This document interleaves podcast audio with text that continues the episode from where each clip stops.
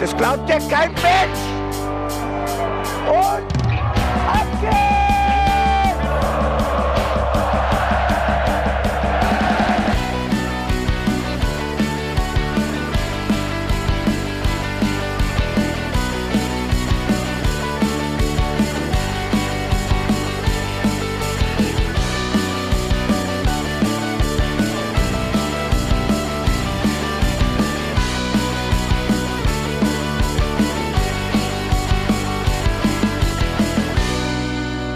Und herzlich willkommen zum Hinterhofsänger-Talk. Mein Name ist Felicitas Boos. Wir sind wieder für euch da. Die Hinterhofsänger sprechen über Mainz 05 Fußball. Und was soll ich sagen? Ich sitze nicht alleine hier, sondern die anderen beiden sind auch bei mir pünktlich fit geworden zum Podcast. Ich freue mich, dass Jan Budde bei mir ist. Hallo. Ja, ich habe mir beim Knutschen mit Bo Svensson die Bronchitis eingefangen und bin dann pünktlich wieder fit geworden.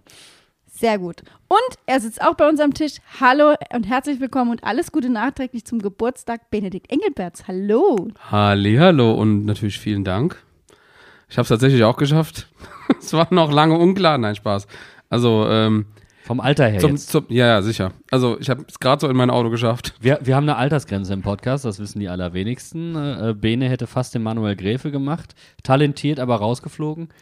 Wir müssen dann nochmal nachverhandeln, ob, ob ich wirklich weitermachen darf. Also das ist jetzt hier nicht wie so im, wie bei Tarifverhandlungen, ne? Je länger du dabei bist, desto besser wird das Salär. Also du kriegst jetzt demnächst zwei kleine Brezelscharts.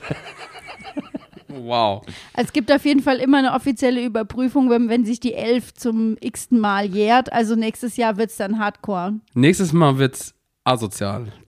Das sage ich jetzt schon mal. Dreimal elf, da sind wir dabei. Ey. Also ich finde, am heftigsten wäre dieser Geburtstag, wenn wir ihn feiern würden, wie deinen elften Geburtstag. Sackhüpfen, Eier laufen. Bringst mich auf dumme Ideen. Ich finde das eine richtig geile Idee. Können wir bitte Topfschlagen machen? Obwohl, das macht man auch nicht mehr am 11. Geburtstag, oder? Hm, Das weiß hängt ich davon nicht. ab, wer, wer den Topf trägt. Ne? Also es ist Ich glaube, alles unter 14 ist das noch geduldet. Hängt von der Person ab. Also ich würde dann jetzt schon mal für nächstes Jahr im Vorlauf meine Wünsche einreichen. Dann kannst du aus dem Topf ziehen, was man so macht. Und dann, Deine Wünsche für meinen Geburtstag. Ja, natürlich. Ich finde das prinzipiell, das ist eine sehr gute Regel. Soll, sollten wir öfter so machen. Das heißt, ich melde mich dann auch vor deinem Geburtstag, was ich für Ansprüche habe. Ja, aber erst wenn ich 33 werde. Das dauert ja noch einen Moment. Es ist ewig hin, genauso wie das Bundesligaspiel von Mainz 05 quasi schon ewig zurückliegt.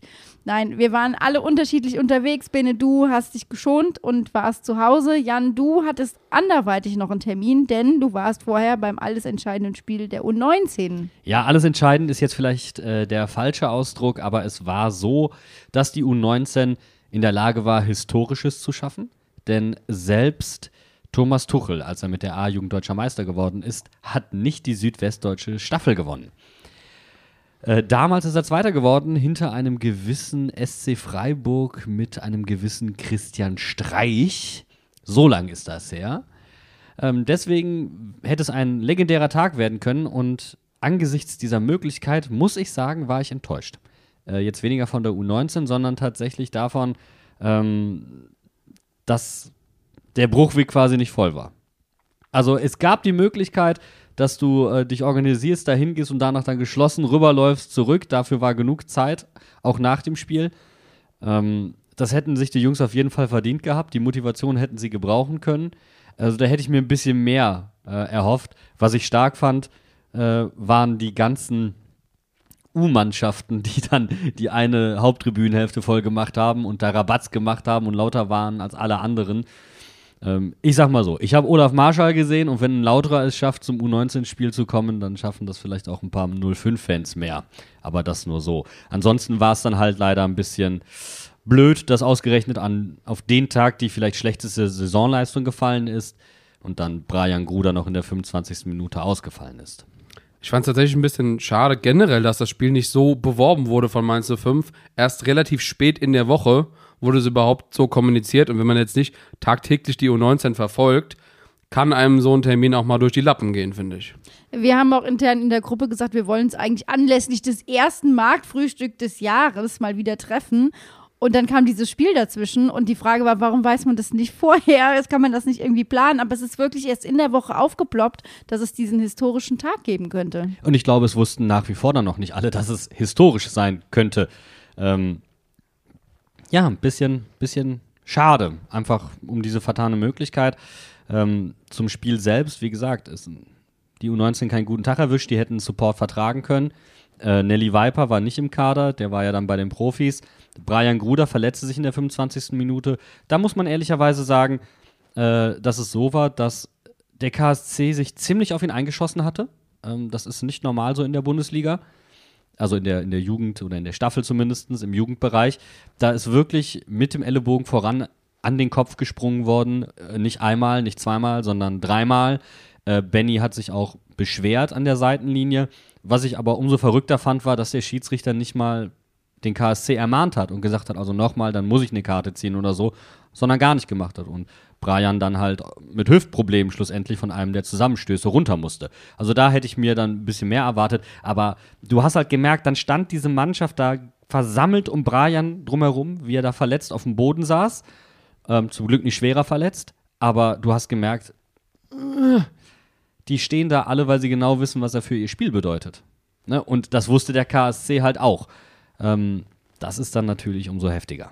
Es erinnert mich tatsächlich ein bisschen an so meine eigene Zeit, wo ich noch Fußball gespielt habe. Als wo man diese eine schwere Verletzung deine Profikarriere Nein, verhindert hat, wenn du nein. denen sagst, ich schwöre dir, ich schmeiße Nein, nein, nein, nein, nein, den darum, darauf wollte ich gar nicht zu sprechen kommen. Das ist natürlich auch passiert. Aber das war, das war eine andere Geschichte. ähm, es ging mir mehr darum, jede Mannschaft hatte so ein, zwei gute Spieler. Die wurden dann ja auch regelmäßig von Mainz 5 und anderen Vereinen der Region gescoutet. Und natürlich, die andere Mannschaft kannte die Spieler schon in der D-Jugend, E-Jugend, was auch immer. Äh, und natürlich ist man, man hat das vorher angesprochen und man ist natürlich auf diese Spieler draufgegangen. So, und Brian ist nun mal der, der Starspieler, wenn Nelly nicht da ist. Und dann hat sich, es hört sich tatsächlich ein bisschen so an wie im Jugendfußball. Ähm, nee, also Ich da musst du jetzt so mal kurz ähm, vielleicht mal relativierend eingreifen. Das mag vielleicht im Amateur-Dorffußball so sein. Herzlichen Glückwunsch im Kick ähm, ähm, gegen Selzen vielleicht. Ich weiß nicht, gegen wen ihr da getreten habt. Aber ähm, natürlich geh, gehst du da mit einer anderen Intensität in den Zweikampf, aber du musst dann damit auch rechnen und der Schiedsrichter weiß auch, das ist jemand mit Profivertrag. Ab dem Moment, stopp mal kurz, Freunde. Also jetzt mal kurz Fuß vom Gas. Es kann auch sein, dass du mal kurz übermotiviert bist und deswegen, aber da ist der Schiedsrichter in der Verantwortung, soll sowas direkt im Keim zu ersticken. Nicht passiert, aber schlussendlich auch nicht der entscheidende Punkt, warum dieses Spiel verloren wurde. Ist trotzdem irgendwo ein dreckiges Verhalten und erinnert mich so ein bisschen an das, was ich unter der Woche gelesen habe über José Mourinho, der sich äh, auf die Tribüne gesetzt hat bei einer U-Mannschaft und äh, U14, ja. Genau, und die Spieler dazu angehalten hat, weil sie in Führung lagen im Derby, dann sich doch einfach mal länger hinfallen zu lassen und sich ein bisschen Zeit zu nehmen. Äh, und letztendlich haben sie das Spiel dann auch gewonnen. Also da dachte ich auch so, wow, früh übt sich. Ja, aber stopp mal kurz. Ich finde, der Nachrichtenwert ist ein anderer. Ich habe da auch mit befreundeten Journalisten drüber gesprochen und der Nachrichtenwert ist für mich tatsächlich ein anderer. Der Typ muss nichts mehr machen. Der hat alles gewonnen, was du im Clubfußball äh, gewinnen kannst. Und der geht zu U14, obwohl er da nicht auftauchen muss. Es fällt manchen Regionalliga-Trainern schon schwer, zur A-Jugend zu laufen. Also erklär mir bitte nicht. Also, wenn er dann, und das in einem Derby, wo eh emotional, ich meine, der ist dann auch noch emotional bei der Sache bei der U14. Entschuldigung, ist mir, ist mir egal. Nee, es ist mir wirklich egal. Aber wirklich, wenn ich, mit, wenn ich vorstelle, sitzt er auf der Tribüne, der kommt, macht die Ansagen, setzt sich hin, guckt an und sagt, I am José Mourinho. Und dann geht er wieder. dann haben sich alle einmal hinfallen lassen, mal so, ab, I'm the getan, dirty one. Auf Aber Wiedersehen. ich, wo, wo du gerade The Dirty One sagst, ich liebe es. Äh, ich, also ich habe gerade so, eine, äh, ähm, so ein Bild in meinem Kopf gehabt, wie Jürgen Klopp einfach, jetzt mal random, wo wir gerade über mich als Jugendspieler gesprochen haben. Stell dir mal vor, du hast so einen Welttrainer am Trainingsplatz neben dran stehen, der dich anfeuert, der Sachen fordert und so Sachen. macht. Es gibt doch nichts Geileres. Also, oder? auf. Es gibt doch wirklich nichts Geileres. Kurze Geschichte. Ähm ich war noch bei, bei Mainzer TV, ähm, hab da noch gespielt und wir haben gegen Basara gezockt. Und dann war Shinji Okazaki am Spielfeldrand. Und das war ein entscheidendes Aufstiegsspiel. Und die durften damals irgendwie zur Hälfte der Saison, warum auch immer, durften die auf einmal mitspielen. Vorher nicht, hatten irgendwie auch alles nur Spieler aus wesentlich äh, höheren Ligen. War alles so ein bisschen dubios. Naja, auf jeden Fall. Ähm, ich dann eingewechselt, hoch motiviert und äh, hatte aber den Abend vorher Freunde aus den USA zu Besuch, die mit Fußball jetzt nicht so viel anfangen konnten, sondern eher American Football halt. Und durch den einen im Zweikampf im Mittelfeld bin ich einfach gerade durchgelaufen, als er probiert hat, den Ball anzunehmen. Der Schiri pfeift das und der amerikanische Kollege von mir steht am Spielfeldrand auf und schreit, Great tackle, man! ich habe keine Karte gesehen. Aber so viel zum Thema, wenn Profis zugucken, übermotiviert durch jemanden durchlaufen. Ich musste nur gerade dran denken, wie geil das wäre und ich lieb's. Und da ging bei mir das Kopfkino los, dass ich nämlich eigentlich noch eine Story von unter der Woche habe, die ich euch nicht vorenthalten will, weil das so für mich meins und meins 05 war, dass ich es unbedingt diese Woche im Podcast erzählen muss. Und zwar habe ich den Sechser im Lotto gemacht und habe bei eBay Kleinanzeigen tatsächlich eine Mainz 05 Mainzelmännchen Spieltagstasse erwerben können. Im perfekten Zustand. Und das Beste kommt noch derjenige, der es verkauft hat, wollte noch nicht mal Geld dafür, sondern das Geld ist eins zu eins in die Obdachlosenhilfe geflossen. Oh, wie schön. Ich habe den doppelten Preis bezahlt, habe die Tasse gekriegt und dann ist mir das Meinzigste passiert, was einem passieren kann. Wir haben hin und her geschrieben, wann ich die Tasse abhole und dann kam so, ach, ich wohne doch in der Altstadt, komm gerade vorbei. Ich so, ja lol, wo wohnst du denn? Turns out, ist einfach mein Nachbar gewesen. und es war so Okay. wunderschön. Ich habe, sie haben sich gefreut, die Tasse losgeworden zu sein. Ich habe mich mega gefreut, dass ich sie bekommen habe. Wir haben alle davon gewonnen und dachte ich so, das sind so Geschichten, die nimmt man nur, also die nimmst du hier so mit und an die wirst du dich immer erinnern. Aber das Traurige ist ja eigentlich noch, dass es keine Mainzelmännchen, Mainzel 5 Tassen mehr gibt und dass es nie wieder Mainzelmännchen-Tassen geben wird. Das ist das Traurige daran, aber tatsächlich steckt auch hinter meiner Spieltagstasse, ich habe sie ja jetzt getauscht quasi, du kriegst ja jetzt meine alte Das- quasi mit ins Das ist Büro. nämlich die eigentlich, der eigentliche Skandal an der ganzen Nummer. Ich habe hier jahrelang eBay Kleinanzeigen durchforstet für so eine Tasse, weil nämlich meine Kollegen auf der Arbeit alle richtig geile Tassen haben von Bayern, HSV und selbst von Braunschweig gibt es halbwegs vernünftige Tassen und von Mainz 05, sorry, aber da muss ich jetzt einfach mal sagen, ey, es gibt einfach keine schöne Spieltagstasse im Step Shop. up Tassengame. Deswegen habe ich gewartet und dachte mir so, okay, wenn ich eine mit ins Büro nehme, dann eine Mainzelmännchentasse. Jetzt habe ich eine. Jetzt sagt der feine Herr, oh, die ist aber ganz süß, dann nimm doch meine das alte. stimmt so nicht, das stimmt so nicht. Du hast sie mir angeboten. Das, Weil du so, so große Herz in den Augen gekriegt hast. ja, ich kann auch da niedlich musst sein. du hart bleiben. Da musst du hart bleiben. Aber Bene, du weißt nicht, wie, wie niedlich ich sein kann. Also ich, ich mache das Süßigkeiten-Game durch. Der Jan hat manchmal so eine Golden hab- Retriever Energy. Ich habe eine Katze. Ich weiß, was Niedlichkeit bedeutet für einen. So, pass auf. Aber diese Tasse, die du jetzt mitnimmst ins Büro, das ist nicht irgendeine Tasse. Und hinter der steckt nämlich auch eine Geschichte. Und da habe ich noch in Wuppertal gewohnt und da gab es einen Kiosk, der hat auch so Fanutensilien verkauft. Also so schockierend war das jetzt noch nicht. Jetzt kommt's noch. Ähm, und da gab es natürlich alles. Dortmund, Bayern, Leverkusen, Gladbach, die ganzen NRW-Vereine logischerweise. Und aus irgendeinem Grund eine, eine Mainz 05-Tasse. Wie's- wie die es nach Wuppertal in den Kiosk in Ronsdorf geschafft hat, werde ich niemals verstehen, aber ich habe sie erworben und ich bin der festen Überzeugung, das ist die einzige Mainz 05-Fantasse, die jemals in NRW gekauft werden konnte. Das kann ich sehr gut mir vorstellen. Das ist Also bestimmt- pass auf, wenn du die so mit eine Frankfurt Fehllieferung. nimmst. Bestimmt so eine sagen. Fehllieferung gewesen.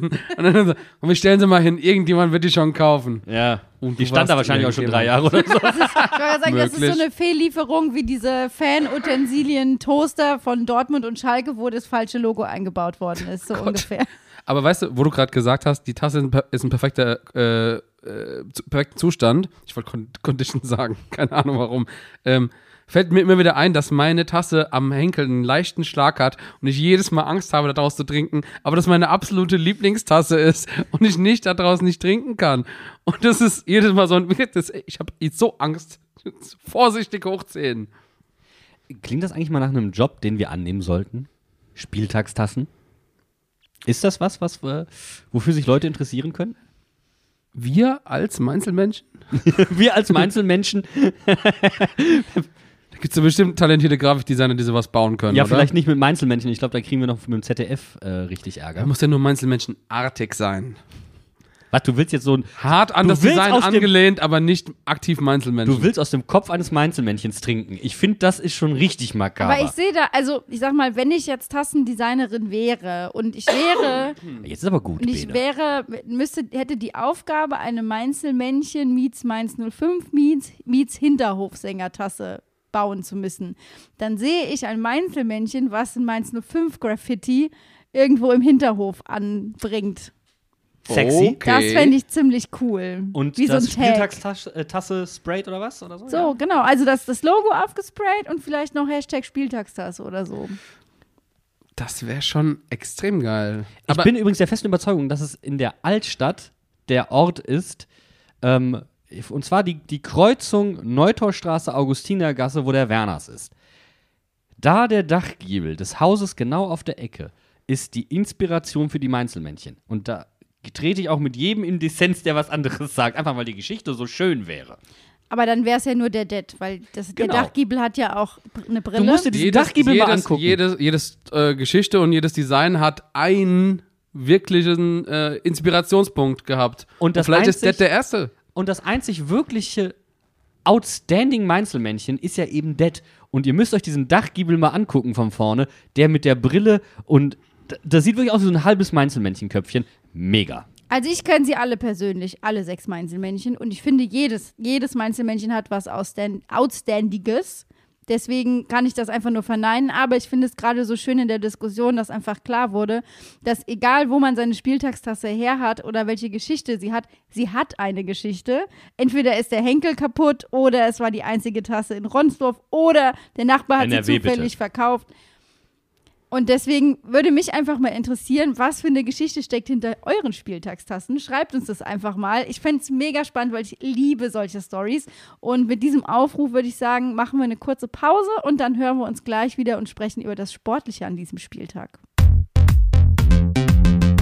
60 Millionen, würde ich sagen, verschenkt, aber hätte man sich besser sechs Schirles gekauft? Sechs was? Sechs Schirles gekauft? Das ist Schirle. Schirle, der Schirle, der Spieler, Ach, der sechs ganz Schirle, ah, ich Ja, sechs Schirles. Da- Schirles. Ich habe das- ich habe als Schorle Schorle. verstanden. Ich dachte Sechsmal Schirle. Umgangssprache.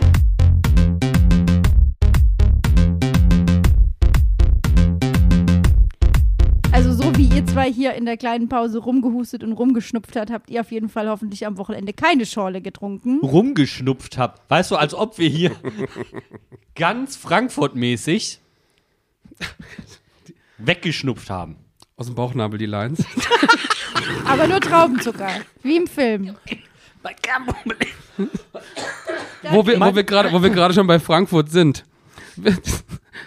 Wem reißt denn unser neuer OB den Europapokal aus der Hand? Ich würde sagen, er macht das auf jeden Fall aggressiv. Also, man könnte ja meinen, er würde vermutlich Angst davor haben, wenn Robin Sentner ihn hält. Aber man vergisst, dass dieser Mann ja Rugby gespielt hat.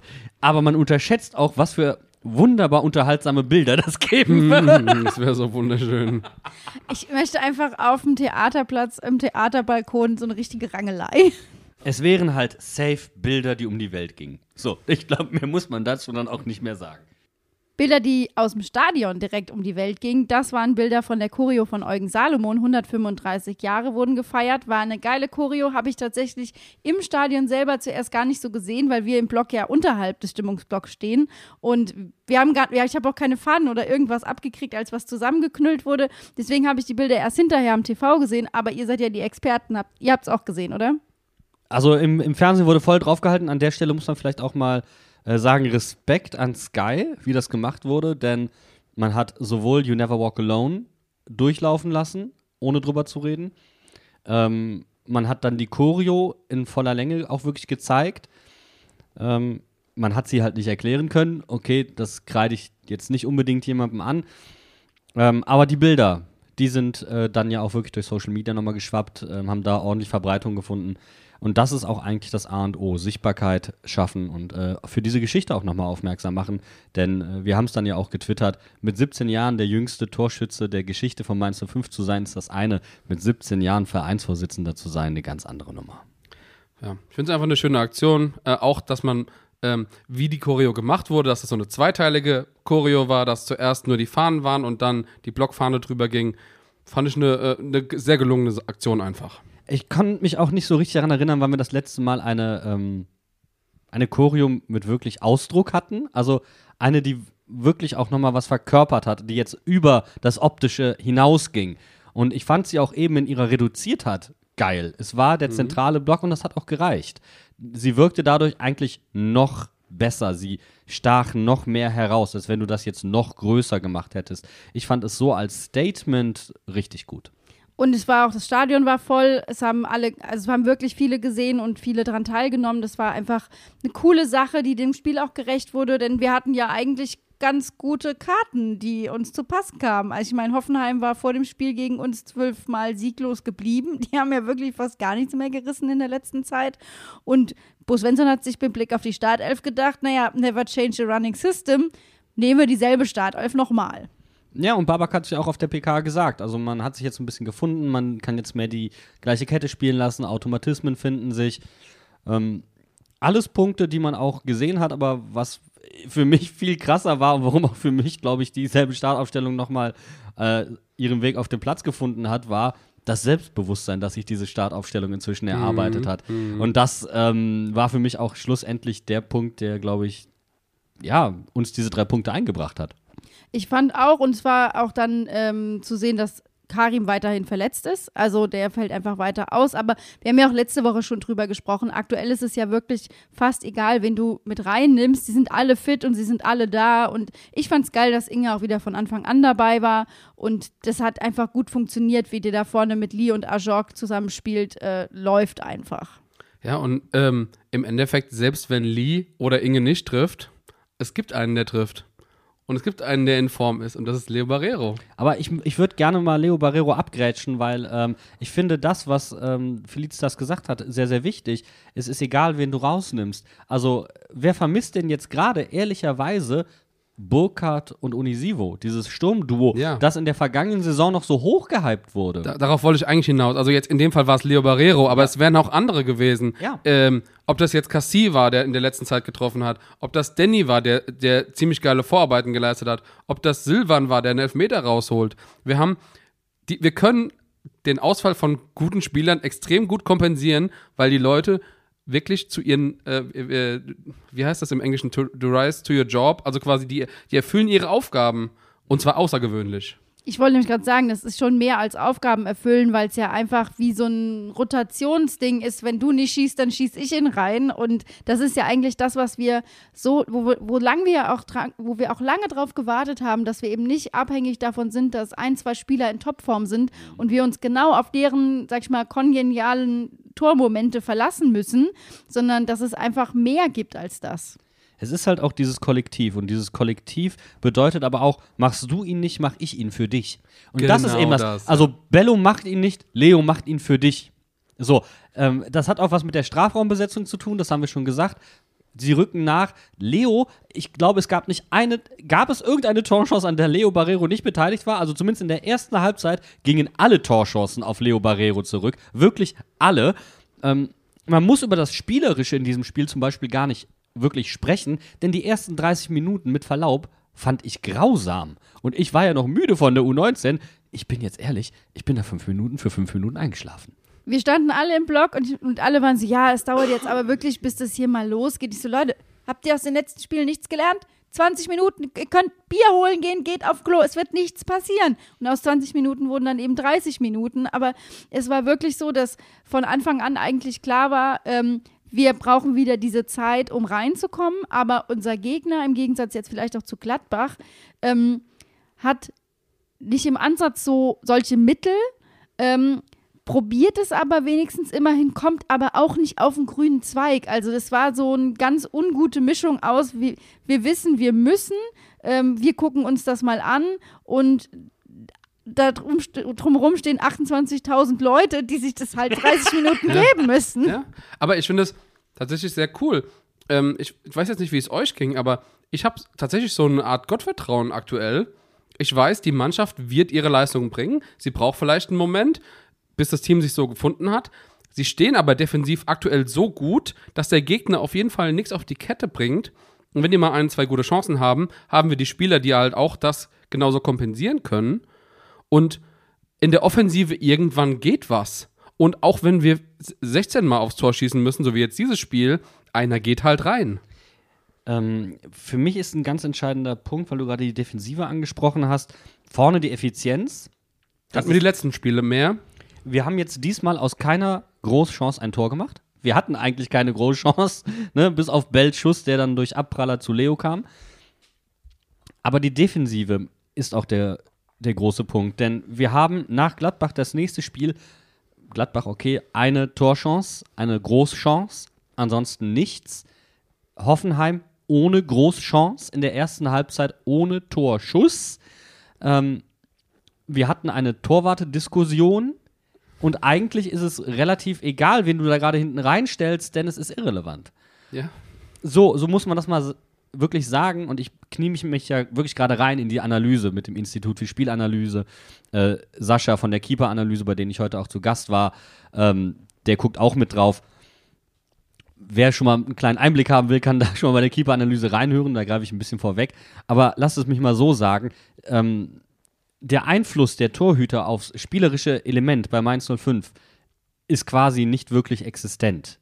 So, und das werde ich dann in der Analyse genauer ausführen. Aber deswegen wäre es im Moment nicht wichtig, ob hinten Robin Zentner oder Finn Dahmen drin stände. Es ist per Definition ein Luxusproblem und daher kommt auch dieses Gottvertrauen. Bei uns ist die Defensive auf dem Feld momentan so stark, dass es gar nicht so wichtig ist, was dahinter Ja. oder teilweise auch davor passiert, weil du wirst erstmal nichts anbrennen lassen und mit ein bisschen Glück geht vorne einer rein. Ich finde aber auch, dass wir mit Gladbach und Hoffenheim zwei Teams hatten, die wirklich nicht in der Lage waren, in diesen ersten 20 Minuten für Stress zu sorgen. Also ich würde gerne mal, also was heißt, ich will nicht, ne? Ich will das nicht, aber ich sehe aktuell bei uns einfach auf der einen Seite das Gottvertrauen, dass es, äh, wenn es nicht in den ersten 20 Minuten passiert, wird es passieren. Ähm, aber im Prinzip sehe ich gerade die Möglichkeit, wenn ich äh, Bundesliga-Trainer von einem anderen Team als Mainz 05 gerade bin, dann würde ich sagen, okay, wenn wir gegen die spielen in den ersten 20 Minuten, haben wir die Möglichkeit, den Stresstest, eventuell weh, ja. weh zu tun, die richtig zu stressen, den richtig auf den Füßen zu stehen und drauf zu halten. Und da sehe ich aber auch, dass die Defensive gerade so stabil ist, dass man so eine Phase trotzdem überstehen kann. Und das mache ich an einer Person ganz besonders fest. Das ist nämlich Andreas Hanke-Olsen, der aktuell unsere Lebensversicherung ist, der einfach so Hammer spielt. Er kriegt von uns oft nicht Aufmerksamkeit, die er eigentlich verdienen würde, aber ich habe am Samstag im Stadion wirklich oft gedacht so, Alter, der kratzt den jetzt wieder raus, der tackelt den Gegner, der ist immer da, der ist immer anspielbar, also richtig, richtig krass. Und übrigens, weil die Defensive so stark ist, und das geht ja auch nochmal auf Hanke Olsen zurück, aber weil du es davor gesagt hast, möchte ich kurz darauf zurückgreifen. Und selbst wenn wir das Spiel nicht gewinnen würden, weil vielleicht mal vorne keiner reingeht. Wir haben jetzt aus keiner Chance ein Tor gemacht.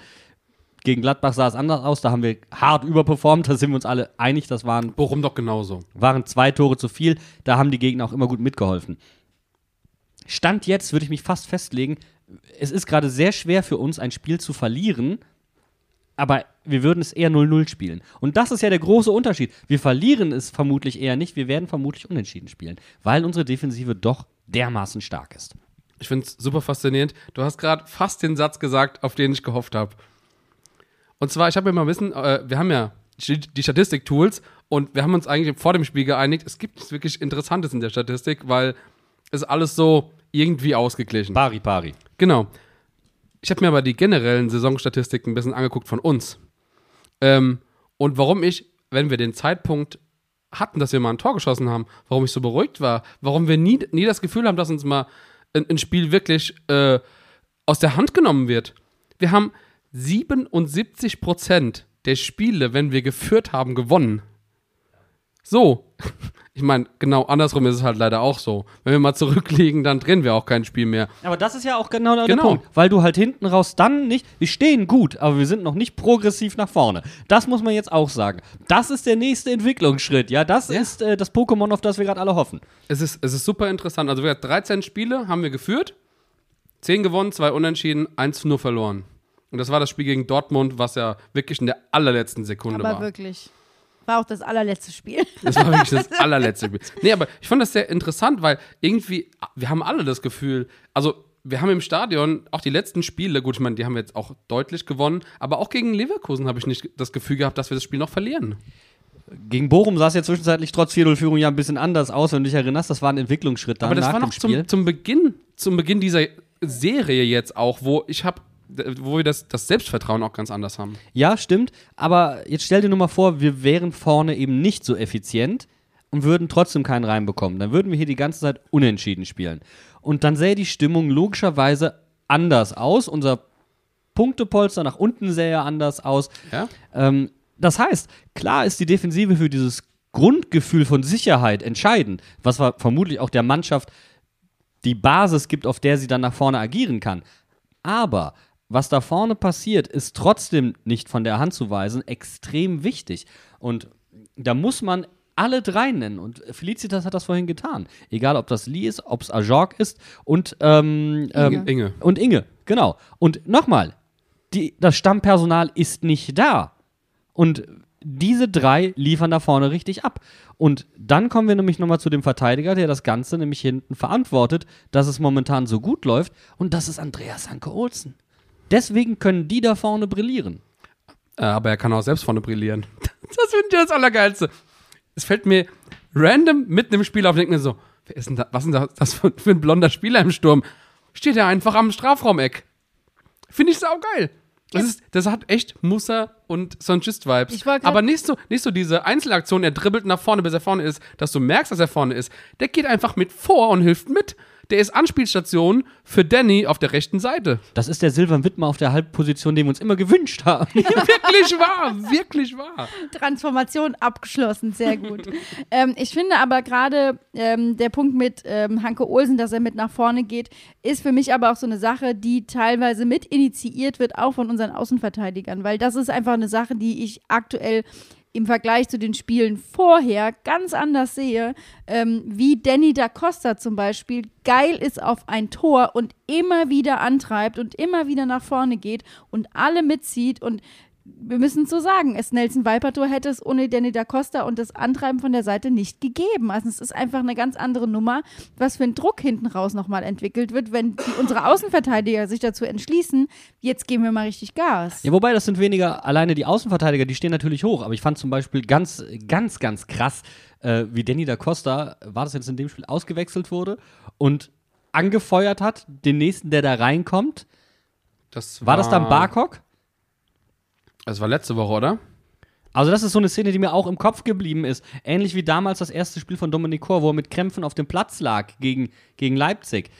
Solche Momente erzeugen die gerade. Und Ja. was, was du sagst, klar, die Außenverteidiger stehen hoch, aber die Halbverteidiger stehen inzwischen genauso hoch, weil sonst logischerweise könnten die Außenverteidiger zu leicht überspielt werden. Aber das ist der entscheidende Punkt. Die höheren Halbverteidiger erlauben ein wesentlich höheres Stehen der Außenverteidiger. Und jetzt erinnern wir uns zurück an Danny, der bei uns hier im Podcast saß und gesagt hat, also wenn ich einen Indikator brauche, ob wir gerade gut im Spiel sind oder nicht im Spiel sind, dann schaue ich auf die Außenverteidiger, wie hoch die stehen. Und dann kommt ein Aaron Martin, der ja eigentlich eher der, naja, das ist ja weniger ein Dampffußballer als vielmehr die feine Klinge. Und auf einmal entwickelt er aber halt auch diese Wucht bis in den Halbraum und ist dann in der Lage, sein feines Füßchen einzusetzen, um dann das beschriebene Nelly Viper-Tor halt zu äh, initiieren. Und diese Momente werden gerade geschaffen. Was die Außen für uns leisten, weil die Halbverteidiger höher stehen, das ist, das ist die Grundlage für das, was ganz vorne dann ver äh, verwertet wird. Ja, aber da finde ich halt so schön, du hast jetzt gerade Aaron angesprochen. Aaron spielt eigentlich gar nicht. Ja. Das ist ja das Geile. Cassis spielt und wir haben Silvan Wittmer, der das Tor noch rausholt, äh, der den, den Elfmeter gegen Leverkusen rausholt. Ja. Äh, Als Einwechselspieler. Vor, als Einwechselspieler. Und die Leute kommen von der Bank und die liefern. Und brennen. Aber, genau. Aber die Spieler, die auf dem Platz stehen, die liefern auch. Das ist so geil. Das ist wirklich, das ist die, die Lieblingsluxussituation, die ich auf den Außenverteidigerpositionen wirklich, also die letzten fünf Jahre, wir erinnern uns mal zurück, wir hatten einen guten Außenverteidiger und nichts dahinter. Oder einen Mann Brosi dahinter, der übrigens auch sein 100. Bundesligaspiel gemacht hat. So wie Leo Barrero, sein, Genau, also so hat sein 100. Zweitligaspiel Äh, ja, genau. gemacht. Ja, Bundesliga, also in dem Fall natürlich die Bundesliga, die passend ist mit Daniel Brosinski. Jo! Du, hast, du, hast, du hattest ihn gerade schon gemobbt, indem dem du gesagt hast, wir hatten einen guten Außenverteidiger Und und, Daniel Brosinski Brosinski. dahinter. Ja, Daniel Brosinski, der ja überall ausgeholfen hat. Der hat ja auch als Linksverteidiger gespielt und alles. Er war ja unsere, unser Schweizer Aber Taschenmesser, welchem, was aber schon ein bisschen stumpf war. Außenverteidiger sprichst du überhaupt? Ich weiß es doch auch nicht. Wir hatten aber nur einen. Wir hatten nur einen. Das, darum geht's ja. Guck mal, ich kann mich an keinen anderen. Giulio Donati, von mir aus. N- Nein, aber pass auf. Also, wenn, wenn man jetzt mal an die, an die Außenverteidiger zurückdenkt, egal ob das Park war beispielsweise, ob das ein ähm, Static Postpech war, wir hatten ja mal richtig geile Ja, Außenverteidiger. aber das ist schon lange her. Das ist lange her. Und ähm, Sandro hat dann mit den Schienenspielern angefangen und ähm, da war Aaron dann tatsächlich der, der wirklich gebrannt hat in seiner ersten Saison, wenn ihr euch erinnert. Und ähm, Brosi konnte das nie ausfüllen, weil er immer zu tief stand. Ich möchte das noch einmal betonen, weil damals nämlich alle auf Levin Östunali draufgehauen haben, der vorne stand und quasi ein Viertel des Spielfelds alleine bespielt hat, weswegen man dann Ronael Pierre Gabriel geholt hat, der gar keinen Fuß auf den Boden bekommen hat, weswegen diese rechte Seite weiter verwaiste. Das heißt, wir hatten wirklich ein massives Problem auf den Außenverteidigerpositionen. Und jetzt denken wir einmal danach, äh, dahin zurück, als Bo Martin und Christian zurückgekommen sind. Was wurde zuerst geholt? Ein Sechser und ein Außenverteidiger. Namentlich Dominik Kor und Danny da Costa. Ja. Das waren die chronischen Punkte seit dem Abgang von Gibbermann. Ich meine, so lange lag das brach. Und jetzt, jetzt haben wir auf einmal den Luxus. Philipp Mwene war der Spieler, den Ja, du vorhin genau. gesucht hast, der aufgeblüht ist, ähm, der ja dann gewechselt ist zum, äh, zu PSV Eindhoven jetzt haben wir auf einmal Spieler, die dieses Profil wieder erfüllen können und die für mich diesen, diesen Heavy-Metal-Fußball, wie ihn Jürgen Klopp mal genannt hat, auch wieder leben können. Mir ging es tatsächlich auch darum zu sagen, dass wir nicht nur die erste Garde haben, sondern wir haben dahinter einen ebenbürtigen Spieler, den du jederzeit reinschmeißen kannst und der bringt die gleiche Leistung oder kann sogar den, den Spieler an einem guten Tag, der eigentlich startet, der ja sogar der Gesetzte ist, der auf dem Papier theoretisch besser sein sollte, auch ersetzen oder sogar noch besser sein. Und ich finde auch, dass diese Situation bedingt, dass wir solche Glanzmomente hervorzaubern können, wie sie auch wieder am Wochenende passiert sind. Wir hatten letzte Woche Nelly Viper, der neuer jüngster Bundesliga-Torschütze bei Mainz 05 ist. Jetzt haben wir einen neuen jüngsten Spieler mit den ersten 100 Bundesligaspielen und das ist Leo Barrero, der auch noch in seinem Jubiläumsspiel trifft. Also es wird ja nicht mehr, wie kann es denn noch kitschiger werden? Und was er für ein Spiel hatte, muss man ja wirklich auch mal sagen. Aber jetzt das eine, nicht nur das eine, sondern er spielt jetzt seit geraumer Zeit, Ja, wirklich. seit ein paar Spielen besser. Er ist mit dem 100. Bundesligaspiel zu Leo der Profi geworden. Jetzt ist Fertig. er wirklich Leon der Profi. Leo der Profi. Entschuldigung, freudscher Versprecher. Er, Verdammt. es fehlt die Topfpflanze. Dabei haben wir uns ja im Vorfeld äh, zu diesem Podcast wirklich schon sehr lange Gedanken gemacht, dass, also es war von vornherein klar, wir wollen Leo diese Folge widmen und äh, die Folge wird nach ihm benannt, aber die Frage war, wie nennen wir diese Folge? Und da hattest du eine erste, naja, geht so Assoziation. Es ist auch wirklich schwer, aus Barrero etwas zu machen. ist richtig. Ähm, und meine erste Assoziation war Barretor, you know, an Thomas Müller angelehnt. Ja, ich meine, es passt ähnlich schlecht wie Lewandowski. Absolut. aber aber es, es, das hat nicht das dieses etwas gehabt. So, und ich habe ja die ganze Zeit immer noch Barriero im Kopf, aber das passt halt auch nicht. In diesem Du kamst- speziellen Spiel. Du kamst einfach mit der griechischen Mythologie um die Ecke. Aber ganz ehrlich, für dieses Spiel passt Leonidas auch top. Der Anführer von den 300 Spartanern an den Thermopylen für einen Spieler, der in diesem Spiel, Achtung, Nasenbluten hatte, weil er einen Ball in die Fresse bekommen hat, ein geschwollenes Auge hatte, blaues Auge, die Hüfte, keine Ahnung, untenrum taub, hieß es, und äh, Bälle abgeschirmt hat, ein Tor gemacht hat, Spieler geblockt hat, also er hat wirklich alles gemacht an dem Spieltag, passt schon ganz gut. Also erstmal hast, hast du statt 300 500 gesagt. Das war in der Vorbesprechung. Da habe ich mich einmal darf man sich auch mal vertun. Aber du hast es durchgezogen, das muss man dir lassen.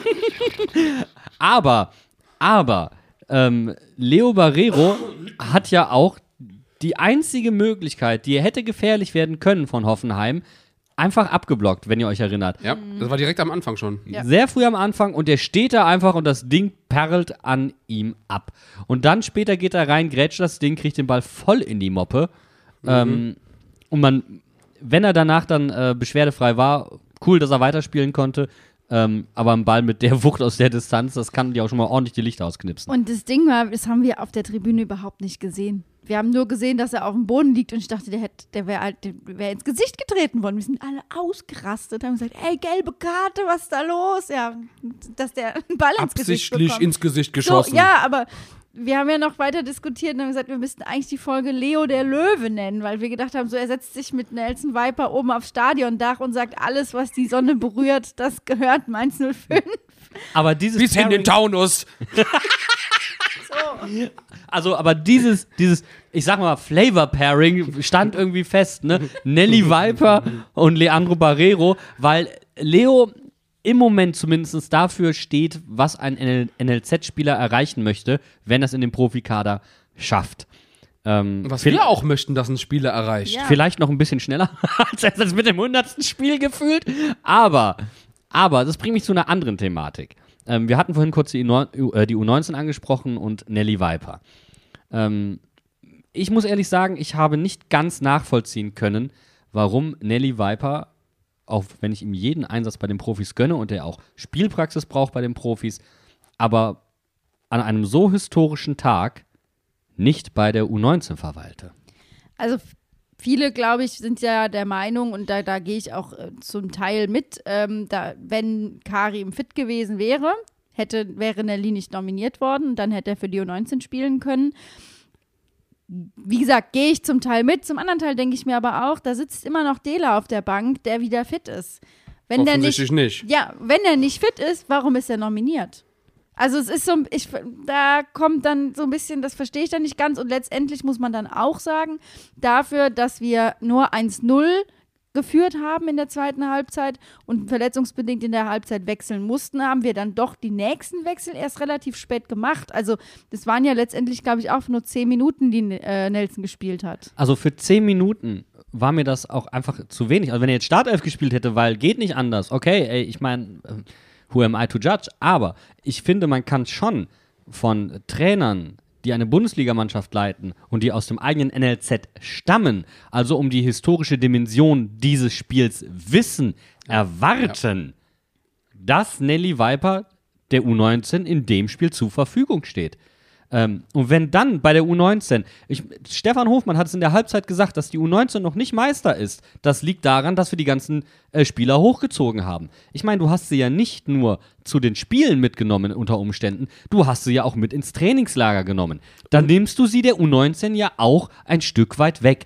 Jetzt möchten wir die Integration nach oben. Nur, es ist ja nicht so, als ob die alle gespielt hätten auf einmal. So, das ist ja der, der Kehrpunkt der, der Medaille. Natürlich sind, sind wir dafür, dass junge Spieler hochgezogen werden und dann auch ihre Einsätze bekommen. Aber das muss in einem Gleichgewicht stehen. Das muss schon, ich sag mal, da muss System hinterstecken. Und bei dem Spiel zumindest fällt es extrem auf. Und für mich ist das zumindest nicht erklärbar. Ja, vor allem, wenn, wenn du dir überlegst, dass zum Beispiel jetzt, wenn wir gerade das wieder zurück auf Leon beziehen, Bo war derjenige. Leo. Äh, das sag ich die ganze Zeit Leon. Leon Barrero. Ich Der war- heimliche ich bin bei, ich bin Zwillingsbruder. bei Leonidas wieder die ganze Zeit. Ähm, nein, aber dass Bo derjenige war, der Leo entdeckt hat in Luxemburg und ihn unbedingt haben wollte und ihn ins NRZ geholt hat bei uns, ähm, das heißt, der weiß auf jeden Fall, was da hinten dran steht. Und deswegen verstehe ich halt auch nicht. Guck mal, das ist doch für, für Nelson auch ein richtig geiler Erfolg, mit, äh, für, vor allem für die persönliche Vita auch, fürs Selbstbewusstsein, mit dieser Mannschaft den ersten Tabellenplatz zu holen. Meister zu werden. Also eventuell deutscher Meister zu werden, aber Ja, auf jeden. Fall, selbst, du hast ja keine Garantie drauf, am Ende kann alles passieren in dieser Endrunde. Aber den Titel zu holen, den noch keiner geholt hat, auch Thomas Tuchel nicht geholt hat, Ja. den Stefan Bell nicht geholt hat, den Jan Kirchhoff nicht geholt hat, den André Schirle nicht geholt hat, Loris Karius oder- Loris Karius etc. Äh, Schirle, der übrigens auch bei dem Spiel, deswegen haben wir den Thementrainer genommen, auch vor Ort war, ja, du hast diese Möglichkeit. Warum nimmst du, warum nimmst du sie dem Jungen? Der Junge wird 100% auch gesagt haben, boah, wenn ich mit den Jungs Meister werden kann, dann möchte ich das schon gerne für mich realisieren. Und das ist eben der entscheidende Punkt. Da hätte ich mir wesentlich mehr Fingerspitzengefühl erwartet. Wie gesagt, die Diskussion, ähm, glaube ich, kann man führen, weil, also es gibt einfach keine Lösung für diese Diskussion. Und weil wir gerade ke- keine anderen Sorgen haben. Ja, ich meine, Ja, ja, eben. Also deswegen, wenn, ich sag mal, wenn, wenn wir jetzt die letzten drei Spiele nicht gewonnen, sondern verloren hätten, dann wäre uns je, dann wäre egal, wer da nominiert ist, weil wir brauchen jeden Mann, den wir kriegen können. Und letztendlich wird das wahrscheinlich auch ausschlaggebend gewesen sein, zu sagen, ey, wir haben nicht alle Stürmer, die wir eigentlich bräuchten, weil Johnny ist immer noch verletzt. Und da war auch die PK vor dem Spiel ein bisschen schwierig, was das, Das Thema war nicht Johnny hilfreich. anging. Nee, also das war nicht hilfreich. Ähm, ich weiß nicht, wie ihr das wahrgenommen habt, aber ich hab, hatte den Eindruck, da hat man Babak so ein bisschen allein gelassen mit einer kritischen Fragestellung. Ich weiß nicht, ob, ob die vorher vielleicht mal besprochen wurde, aber so wie es dann rüberkam, hatte das eher den Eindruck, Johnny Burkhardt wird in dieser Saison vermutlich kein Spiel mehr machen. Ob das jetzt stimmt, ist eine andere Frage, aber so kam es zumindest rüber. Ich wollte sagen, die Antwort hat sehr viel Raum aufgemacht für Fragen, an die ich eigentlich gar nicht, nicht gedacht hatte in diesem Zusammenhang. Aber jetzt bringe ich mal einen richtigen Hottake rein. Nelson Viper rechtfertigt jede seiner Aufstellungen bei den Profis. Ja. Die letzten beiden, er hat richtig Schwung reingebracht. Und ähm, es kommt jetzt jemand in der, nach der Saison zurück, beispielsweise Paul Nebel, der sich beim KSC mega durchsetzt, der in der Spieltagself der zweiten Liga zu finden ist. Ähm, wir haben dann auf einmal vorne richtig Wucht drin. Und richtig was mit, hinten dran Mit Jugendspielern. Ja. mit Jugendspielern. Ich meine, auch ein Brian Gruder hat schon sehr gute Leistungen gebracht äh, gegen den BVB, auch wenn er dann das entscheidende Tor äh, verursacht hat oder verschuldet hat. Wird dem nicht nochmal passieren, aber auch er hat nach vorne richtig gute Impulse gesetzt. Das wird richtig schwer für Johnny Burkhardt zurückzukommen. Und das ist mein entscheidender Take. Denn egal wie wertvoll Johnny im Anlaufen oder was auch immer ist, er wird auch an den Toren gemessen. Und wir wissen, dass das das große Manko bei ihm ist. Und ich finde es dann geil, dass wir jetzt mit Leo einfach jemanden im Kader haben, der diese 100 Bundesligaspiele gemacht hat, der jetzt Leo der Profi ist, der aber ganz genau weiß, was es bedeutet, als Jugendspieler vom NLZ hochgezogen zu werden und eben eine gewisse Zeit auch gebraucht hat, um sich an das Niveau und an das, die Trainingsintensität zu gewöhnen, jetzt aber da ist und voll abliefert. Und da auf so Spieler, die aus dem NLZ kommen, die jetzt so liefern, habe ich richtig Bock, wenn da Nachwuchs kommt, die für, das, das, das ist für mich genau das, was Mainz 05 eigentlich ausmacht. Und, und jetzt kommen wir wieder zu Leo, der Profi. Du hast es gerade schon gesagt. Leo ist das Beispiel für die NLZ-Spieler, wie man es schaffen kann. Deswegen ist auch Nelly Viper mit ihm auf diesem Filmposter, was wir vorhin zwei Stunden lang gebastelt haben. Deswegen, er ist, er ist ein Beispiel, wie man das bei Mainz 05 schaffen kann. Mit dranbleiben, gute Leistung zeigen, Training, was auch immer. Er kann, Leo kann die jungen Leute unter seine Fittiche auch nehmen. Das haben wir auch im Trainingslager schon gesehen. Ja. Er zeigt den jungen Leuten äh, viel, er nimmt die mit und ich finde das einfach bärenwichtig. Bären wichtig, Bären stark. Nee, das ist in dem Fall bärenwichtig.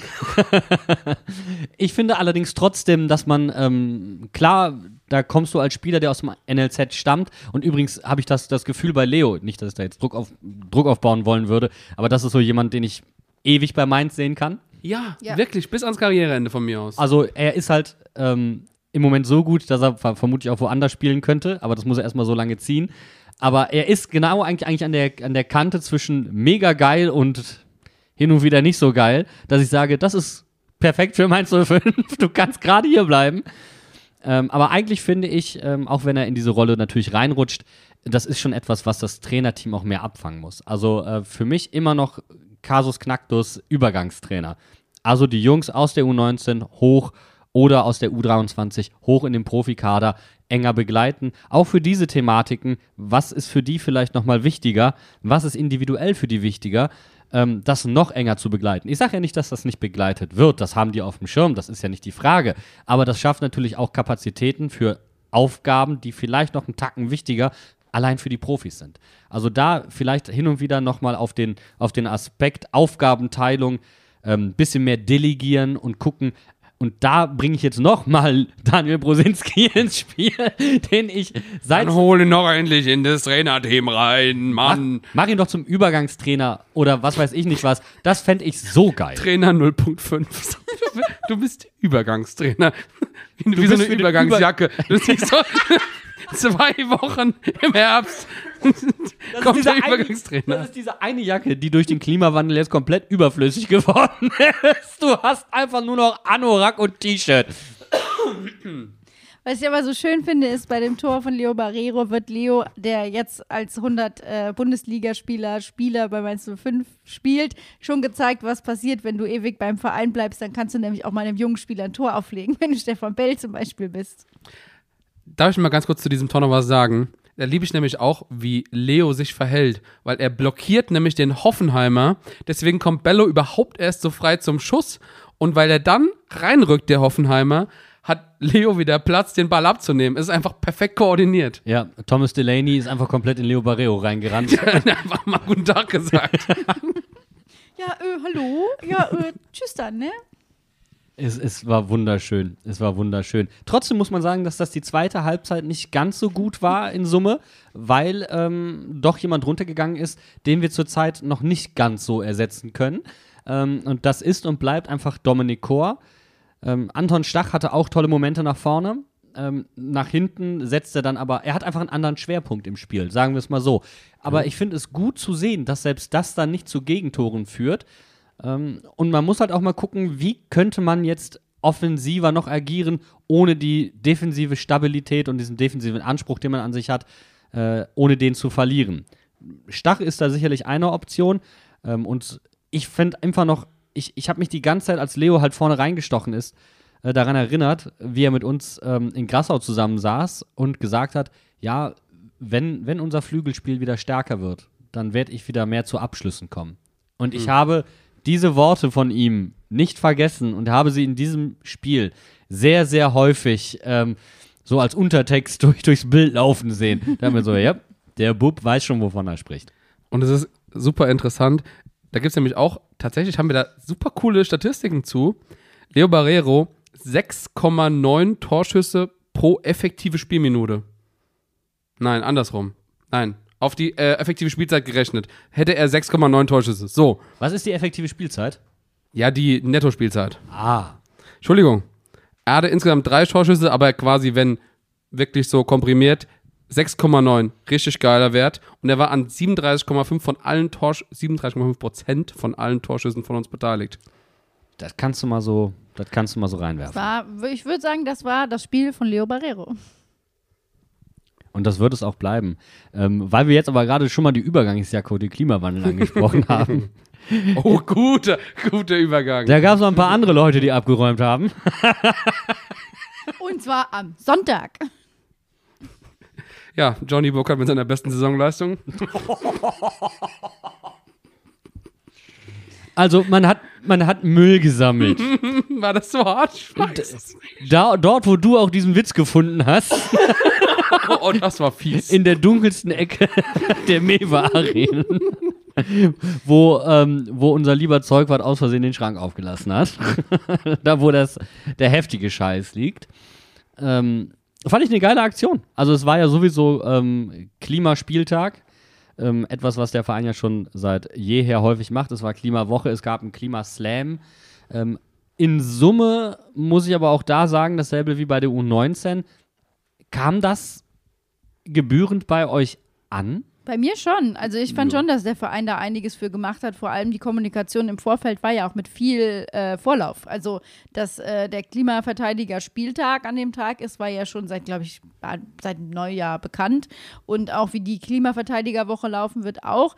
Ähm, nur die, äh, die Müllsammelaktion ist irgendwie an mir vorbeigegangen. Das, äh, da habe ich dann eher, war ich bei der OB-Wahl so. Da habe ich auf Twitter einen Post gesehen von Mainz 05, dass das stattfindet. Und dann habe ich nur irgendeinen äh, snarky Kommentar drunter gesehen. Ja, hoffentlich sind dann auch ein paar Spieler da und nicht, räumen nicht nur die Fans für, die, äh, für andere Leute auf. Und offensichtlich hat Mainz 05 sich davon ein bisschen getriggert gefühlt. Oder es war auch das eigene Ansinnen des Vereins, kann ja alles sein. Ähm, ich finde es auf jeden Fall gut, dass auch Repräsentanten vom Verein und auch aus dem Kader dabei waren. Also du sagst, die Spieler hatten mehr Bock auf Müll sammeln als auf Fastnacht. Das hast du jetzt gesagt. Ja, vielleicht war es auch andersrum. Die, die mit auf dem Wagen gefahren sind, die mussten auch Müll aufsammeln. Das wäre konsequent gewesen. Ne? Wer, wer die Scheiße in die Welt wirft, äh, räumt sie bitte hinterher auch auf. So, Sucht jetzt jedes einzelne Bonbonpapier. haben ja auch einiges gefunden rund um die Mewa Arena. Das hat quasi der Fastnachtswind aus der Stadt nach oben getragen und dann hat sich dann da in den Grashalmen verfangen. Frischluftschneise. Hashtag. Eigentlich, eigentlich ist es die andere Richtung. Die wenn gerade das, Frischluftschneise, aber das reverse. ist nicht die Frischluftschneise, das ist die so, sogenannte äh, Staubsaugergas. Ne? das saugt sich gerade über den Hang hoch. Und dann landet es da. Auf durch Spretzerheim. Wir gucken noch mal, bevor wir dann diesen Podcast hier beschließen, auf das nächste Spiel unserer 05 Da probiert sich auch jemand von unten nach oben hochzusaugen und das ist Hertha BSC. Man könnte auch sagen, Jan Budde, der meine Anmoderation einfach einfach absaugt. mal abgekocht. Der lag da, ich wollte ihn kurz mitnehmen. Der Bene hat, der Bene hat, hat die Truhe mit den schlechten Witzen aufgemacht und jetzt kriege ich die Büchse des Leonidas nicht mehr zu. wow. Das, also, Schlechte Wortspiele. Bitte hier beenden. Wir machen die Büchse tatsächlich wieder zu. Ich tue die So. zurück in meinen Rucksack, okay? Ich bringe jetzt mal ein bisschen Professionalität hier rein. Ihr haltet jetzt einfach mal die Backen. Ich sag, was bei Hertha aktuell die Phase ist und dann sprechen wir darüber, was wir uns von Mainz 05 gegen Hertha erwarten können. Bei Hertha sieht es aktuell so aus, dass Sandro und sein Team sich ein bisschen ein kleines Polster aufbauen konnten in Form von einem Punkt. Äh, aber dahinter sieht es auch schon relativ düster aus, denn auf den Plätzen 15 bis 18 liegen einfach vier punktgleiche Teams mit 19 Punkten und die Hertha steht mit nur einem Punkt, nämlich mit 20 Punkten davor. Das heißt, jeden Punkt, den die kriegen können, nehmen sie gerne mit. Es wird ein Auswärtsspiel, was, glaube ich, nicht ganz so einfach für die 05er wird. Nichtsdestotrotz haben wir halt auch gerade einen Lauf. Aber bei Hertha läuft es auch irgendwie. Ja, also Hertha 4-1 gegen Gladbach zu Hause gewonnen. Dann auswärts in Leverkusen 1-4 auf die Moppe bekommen. Du weißt nicht so ganz, was du bei denen bekommst. Du, Sandro kriegt da halt keine Konstanz rein. Er hat einen Einfluss, das merken auch die Hertha-Fans. Wir haben ja wirklich einen guten Draht auch da hoch zu den Kollegen, ähm, die auch immer wieder sagen, die sind happy mit Sandro. Ähm, die Unruhe aus dem Umfeld und das, was da von Windhorst und über Strohkonten und hast du nicht und Strohleute als Strohmänner heißen Strohfeuer. die, nicht Strohkonten. Ich wollte, nein, ich wollte von Strohkonten auf Strohleute, auf Strohmänner, auf Vogelscheuchen kommen, was sich wie Okay. ein Strohfeuer nämlich ausbreitet und diese Unruhe überträgt sich nämlich dann halt auch auf die Mannschaft und äh, ich finde, ich habe gerade sehr gut die Kurve bekommen. hast, hast extrem, Ganz kurz davor, extrem dass ich glücklich, dass gesagt hätte, hast du zu viel Stroh rumgetrunken. wir wollten die Büchse wegtun.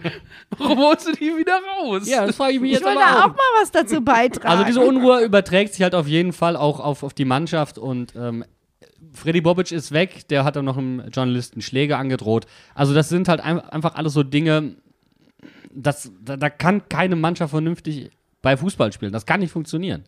Tatsächlich äh, sind es jetzt diesmal zwei Serien, die gegeneinander gehen. Unsere vier Tore ungeschlagen Serie. Vier Tore.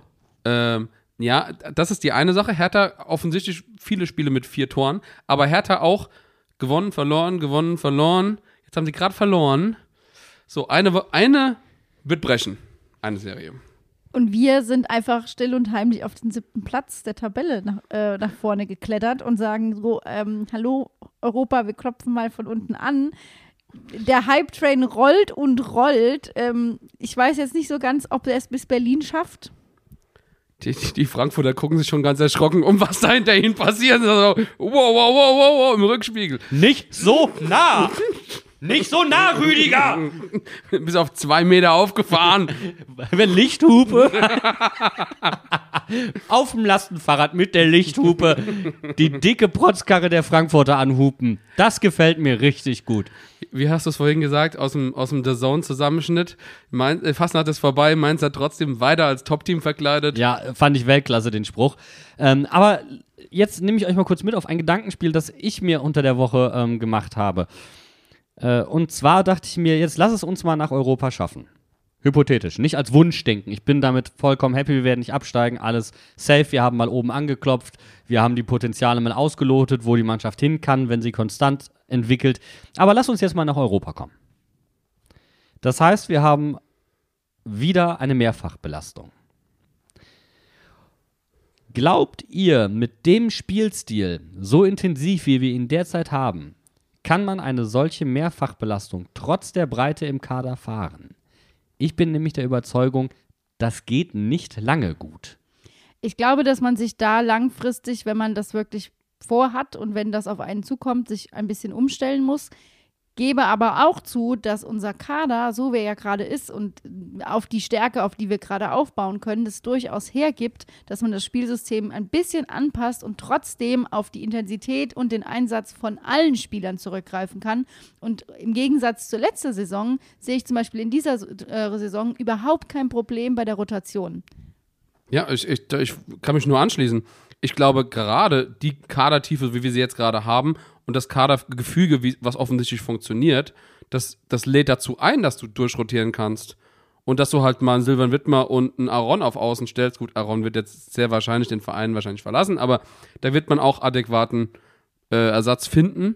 Und wenn das ein System ist, was so funktioniert und der, der, der Kern kann irgendwie beibehalten werden und nur marginal angepasst werden, ey, ganz ehrlich, das kann sehr gut funktionieren. Also ich glaube halt tatsächlich, dass ähm, da auch der Schlüssel dann die Defensive sein wird, zumindest aus Svenssons Sicht. Äh, Ja, Dass er ist ja sagt- generell der, der Schlüssel zum Spiel. Ich wollte gerade sagen, das wäre jetzt nichts Neues. Ja, aber von dem Hintergrund, wenn wir auch mal jetzt nicht nach vorne kommen können, weil uns die Beine schwer sind, dann stehen wir halt defensiv gut und gucken, ähm, dass, dass wir die Null halten. Trotzdem bin ich der Meinung, und darüber hatte ich mir dann Gedanken gemacht, also welche Lösungsansätze gibt es. Äh, wir hatten das auch mal eine Zeit lang praktiziert, die alte Mainz 05 Schocktherapie. Das heißt, du gewinnst ein Spiel gegen eine Mannschaft in der ersten Halbzeit und danach machst du mal die Schotten dicht und sagst dann, okay, Freunde, rennt euch mal müde und in so die letzten paar Minuten zünden wir noch mal kurz den Turbo. Du meinst die ursprüngliche Mainz 0,5 Taktik? Ja, aber diesmal geplant. Weil das ist ja im Prinzip was, was von uns gefordert werden würde, wenn wir jetzt mal auf ein Team treffen, was uns in den ersten 20 Minuten überfallen will. Beispielsweise. Geht die, geht die Devise nur, ja gut, dann kriegen sie selber einen rein, ne? Ich meine, ich hätte total Bock, wieder nach Rumänien oder was weiß ich nicht, was auf irgendwelche Auswärtsspiele zu fahren. Das wäre Zum total Leonidas geil. nach Griechenland. Ja, auf die Thermopylen, zack. Mit 500 Mann. Ich wäre am Start. Ich wäre auch am Start. Ähm, aber das, ich, das fand ich trotzdem ein interessantes Gedankenspiel. Jetzt Ja, nicht, dass es so definitiv. kommt, sondern ähm, das eine ist die Rotation, das andere ist, es gibt Möglichkeiten, auch diesen Spielstil über eine Saison zu, zu, zu strecken, auch wenn das, glaube ich, selbst dann sehr anstrengend würde. Aber ich wäre zum Beispiel davon überzeugt, dass unter Bo Svensson ähm, Europa nicht so hergeschenkt würde, wie es, es bisher in der Geschichte von Mainz 05 wurde. Das war dann der nächste Gedanke, den ich hatte. Und mit dem Gedanken konnte ich mich ganz zu, zufrieden äh, schlafen legen, weil ich mir dachte, okay, ähm, ich muss mir keine Gedanken darüber machen, ob wir nach Europa kommen oder nicht. Ich lasse es einfach auf mich zukommen. Es gibt auf jeden Fall Lösungen dafür. Ich embrace jetzt mal meinen inneren Bo Svensson und würde darauf antworten, wir müssen von Spiel zu Spiel denken und wir müssen jetzt erstmal auf Samstag gucken. Und das müssen wir als PodcasterInnen auch tun, denn ähm, tatsächlich in unserer langen, traditionsreichen Podcast-Geschichte ist es nur ganz, ganz selten vorgekommen, dass ein Wochenende komplett verbaut ist und wir es wahrscheinlich gar nicht schaffen, das Spiel zu gucken. Wir werden uns trotzdem bemühen und wir können euch noch nicht versprechen, dass wir eine Podcast-Folge aufnehmen. Aber wie gesagt, wir bemühen uns. Äh, wir schmieden schon fleißig Pläne, was man da alles machen kann. Ich habe sämtliche Handynummern, die ich aus, aus Berlin habe, angerufen. Der Bene hat halt auch noch seine Liste daneben Jawohl. gelegt. Felicitas auch noch und äh, wir telefonieren durch und gucken, was wir da irgendwie machen können. Aber ich, ich glaube, ich kann nicht auf der Hochzeit einfach das Mikrofon auspacken. Du machst Ostberlin, ich telefoniere mich durch Westberlin. Äh, ist ein fairer Deal. Aber ich sag mal so, das, Prinzip, das, das eigentliche Problem ist ja für uns, dass wir das Spiel in dieser Form nicht gucken können, weil Sky für uns kein Video on Demand hat, dass wir das Spiel einfach in der Retrospektive Samstagnacht oder Sonntagvormittag irgendwann gucken können. Das ist so unser Hauptproblem im Moment. Und es wird ja nicht besser, weil wir ja jetzt nur noch samstags 15.30 Uhr spielen von den Ansetzungen her. Also ich glaube, wir haben noch ein Samstagsspiel und Ja. dann ist äh, ein Sonntagabendspiel und dann Freiburg, nur, genau. genau. Dann ist es nur noch Samstag 15.30 Uhr. Aber Sonntagabend gegen Freiburg habe ich aber auch tierisch Bock, sag ich dir jetzt schon. Abendspiel gegen Freiburg mir wäre lieber um den, Freitagabend. um den sechsten Tabellenplatz. Why not? Also mir wäre der Freitagabend noch lieber, weil dann könnten wir uns jetzt schon die Hände reiben. Sonntagsabends und dann montags morgens müde ins Büro. Klingt nach einem fairen Deal. Erstmal steht ein Auswärtsspiel in Berlin an. Wir werden es verfolgen, wahrscheinlich nicht am Fernsehen, das äh, müsst ihr uns verzeihen. Wir geben uns Mühe, dass es eine Podcast-Folge geben wird, aber wir wünschen euch ganz viel Spaß beim Spiel, wenn ihr, nach, wenn ihr auswärts fahrt oder wenn ihr zu Hause im W-Blog das Spiel verfolgt. Wir sind natürlich auch auf Twitter am Start. Ihr findet uns bei Instagram und auf Facebook, also lasst uns ordentlich eure Kommentare da und schreibt uns eure Spieltagstassen-Stories. Das interessiert uns nämlich wirklich. Und damit verabschieden wir euch in diese Woche. Es war uns wie immer eine große Freude. Macht's gut. Ciao, ciao. Bye, bye. Aus der Rheinland-Pfalz wird uns nicht mehr wiedersehen.